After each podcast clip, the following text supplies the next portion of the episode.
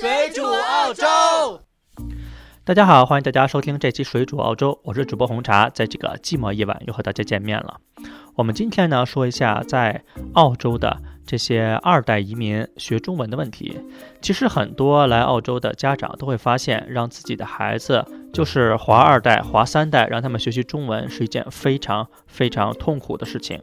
很多中国的移民的这些孩子、这些家庭啊，呃，会发现这些孩子都不会说中文，都是英文说得很好，但是中文说得很差。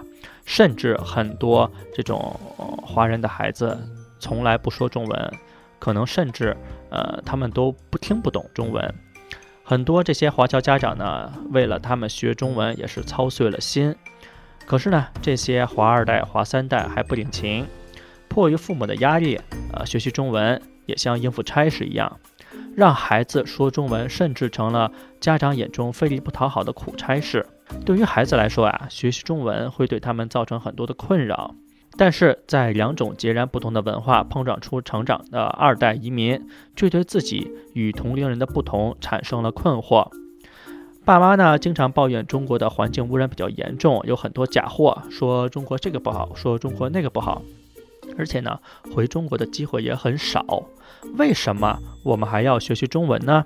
这是很多华二代、华三代心中的疑问。二代的华裔同龄人为了洗白，拒绝参加任何像中国人的活动。很多女生还故意把自己晒成小麦色，因为这样看起来不会太中国化。华二代学不好中文，或者是不想学中文，其实有几个原因。首先，第一个原因呢，就是中文确实不好学。中文的声调是一个巨大的障碍，数不清的同音词、形近词，呃，同义字。以及语音和书写的脱钩，及对英文以母语的这些呃华二代、华三代非常的困难。不要说澳大利亚，即使是国内或者是香港的国际学校的华人学生，对中文的读写也是非常困难的。其实出国你会发现，中文是一个非常非常难学的。啊，语言其实像我们又学了中文又学了英文的人来说，如果让两个语言摆在一起，我个人觉得中文要比英文更加难学。华二代呢，呃，经常说自己中文不好，这不是谦虚啊，这是真的中文不好。觉得举个例子吧，比如说石榴，就是吃的石榴，和数字的十六有什么不同呢？对于他们来说很难分辨。第二个原因呢，就是没有语境和动力。因为只要在出了门，大家用的都是英文交流，中文限定在日常生活中一般对话与家人的简单沟通，不以中文读书或者是写作，不以中文阐述复杂的问题，或者是进行深度的思考，这也是一个社会的问题。第三个原因呢，就是身份认同的困扰。白人通常不会对你问你是从哪儿来的这些呃疑问，但是华二代却是永远会被问你是不是中国人。对于这个问题呢，呃，我们华人一代的移民一般都会回答我们是中国人，而且我觉得这也是一个挺自豪的事情。但是对于二代移民呢，通常都会说他们是澳大利亚人，因为他们这么回答根本没有错，他们出生在澳洲，生活在澳洲，对于他们来说，他们的故乡就是澳大利亚。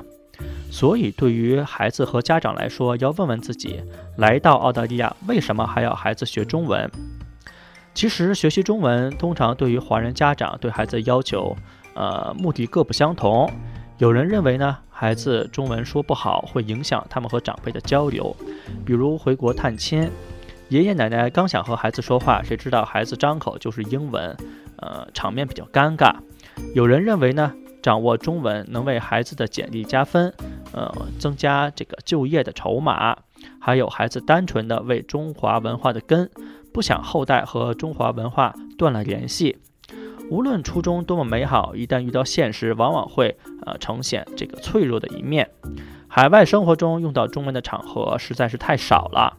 华二代和华三代与一代移民有一个很大的区别，就是在于他们与所在国主流社会的联系更加自然，无需像父母那样克服祖籍与定居国文化的差异。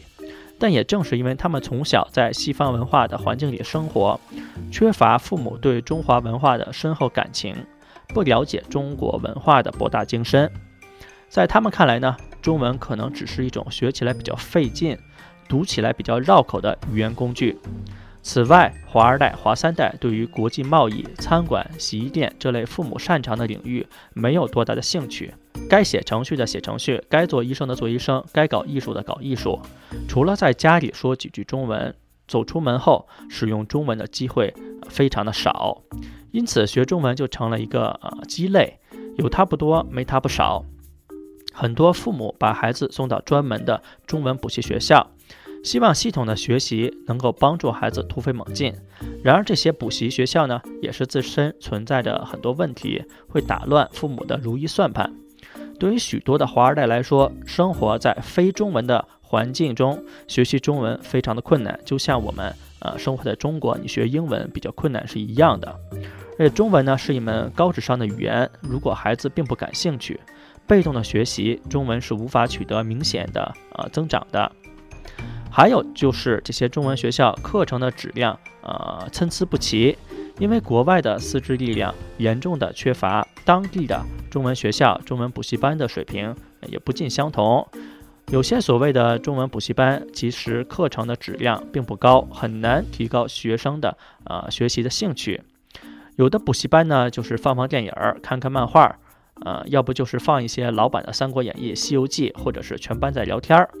到最后呢，孩子到底能学到多少知识就不得而知了。其实，想要改变一部分华二代、华三代的中文这个不想学、学不好的现状呢，关键在于父母观念的转变。如果不爱学习的孩子只有不适合的环境和老师，如果孩子学习中文的意识不高，应该尽量尝试不同的方式，而不是直接放弃。你在家里都跟孩子说英文，你怎么能指望孩子能够学好中文呢？我个人呢是完全赞同 A B C 孩子学习中文的啊，因为我个人觉得呢，这是一个国际的趋势。学好中文已经不是帮你打开一扇门这么简单的问题了，而是帮你铺上了一条高速公路或者是高铁。学好中文和英文，你会发现这个世界虽然很大，但是大部分的地方你都可以畅通无阻了。而且随着中国经济的高速发展，中国已经成为世界的。这种国际客户是否学会中文已经成为许多大公司录取加分的条件，因此许多外国人都开始纷纷学习中文了。呃，比如说 Facebook 的创始人扎克伯格都已经高薪聘请了中文的保姆教他中文。美国总统特朗普一天到晚都和中国对着干，还是让他的呃孙女儿学习中文，甚至他的小孙女阿拉巴拉还会朗诵唐诗。其实学习中文和学好中文是一个任重道远的事情。别说这些二代移民，甚至在我们国内上完小学、初中、高中，还是觉得语文是一个比较难学的科目。博大精深的中国文化也根本不是三天打鱼两天晒网可以选修课可以学好的。还希望父母多多培养孩子的兴趣，有机会或是有能力的，可以多让孩子看看中文电影或者是书籍，就算多看看中文的动画片也是好的。我们并不希望孩子忘记自己的根在哪里，如果真的忘了自己的母语，那就真的太可惜了。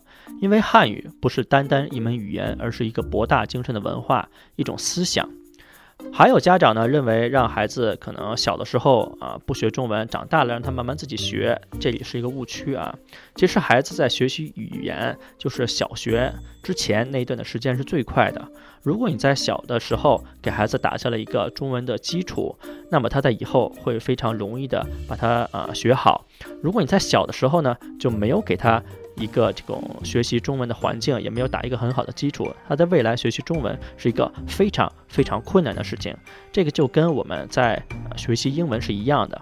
如果你在小学就开始学习英文了，那么你在呃长大以后，你在学习英文呢，呃会提升的非常快。反而如果你从高中才开始慢慢的学习英文，呃，那你在未来英文的学习会非常的艰难。所以，如果是家里有孩子，已经是并且已经移民澳洲的，我建议大家在家里的时候一定要跟孩子说中文。你完全不需要担心他的英文学习。呃，很多家长会担心他在家里说中文会不会孩子的英文不好啊？不用这么担心。如果你的孩子在呃在澳洲，你在小学就是在澳洲读，那么基本上你孩子的英文没有任何的问题，唯一的问题就是他中文是否说得好。基本上呢，本期节目呢就到这边，我们也是感谢大家收听。想收听更多水煮澳洲节目呢，只要在百度或者是谷歌搜索“水煮澳洲”就可以了。我们也会把我们的 QQ 群的号码放在节目的简介里。大家如果想申请入群的，一定要写明“水煮澳洲听众”。本期节目呢就到这边，我们也是感谢大家收听，下次再见，拜拜。